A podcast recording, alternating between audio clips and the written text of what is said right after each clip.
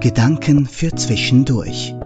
Der Podcast der Spitalseelsorge im Universitätsspital Zürich.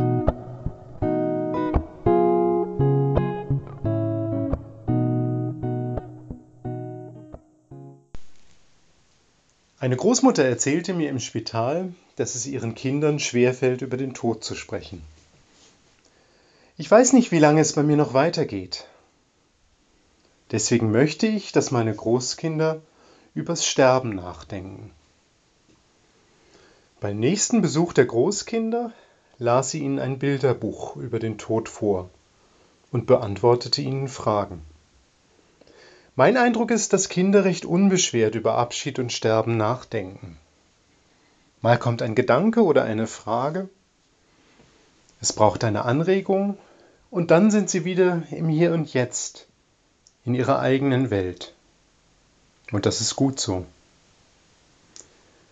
Ein Kinderbuch übers Abschiednehmen, das mir selber sehr gut gefällt, ist Der Baum der Erinnerung von Britta Teckentrupp, einer deutschen Illustratorin, die in England lebt. Es spielt in einem Winterwald. Der Fuchs legte sich auf einer Lichtung in den Schnee, schloss seine Augen und schlief für immer ein. Die Eule hatte ihn beobachtet. Sie flog traurig zum Fuchs. Sie kannte ihn schon lange und deckte einen Flügel über ihn zum Abschied. Nach und nach kamen auch die anderen Waldtiere zur Lichtung. Alle hatten den Fuchs gern und sie saßen lange still zusammen. Ein Tier fing an zu erzählen. Die Eule erinnerte sich, wie sie gemeinsam den Blättern nachgejagt waren, als sie klein waren. Und sie wurde etwas fröhlicher. Die Maus dachte daran, wie sie mit dem Fuchs Sonnenuntergänge angeschaut hatte. Ihr wurde etwas wärmer ums Herz. Auch die anderen erzählten von der Hilfsbereitschaft des Fuchses, vom gemeinsamen Spielen und anderem. Während sie sprachen, wuchs im Schnee eine Pflanze.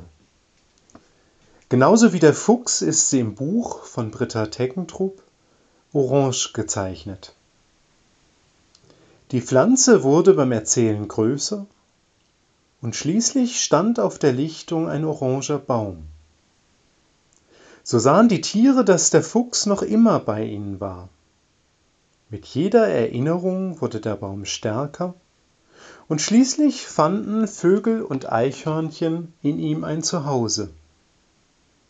Die anderen Tiere genossen seinen Schatten oder lehnten sich an seinen Stamm an. In ihren Herzen lebte der Fuchs weiter. Erinnerungen können ein Zuhause geben, über einen Abschied hinaus. Wenn ein Tier oder ein Mensch nicht mehr da ist, tut das weh. Die Welt ist anders, einsamer. Aber Erinnerungen helfen Tränen zu trocknen. Sie geben Schatten. Wir können uns an sie anlehnen.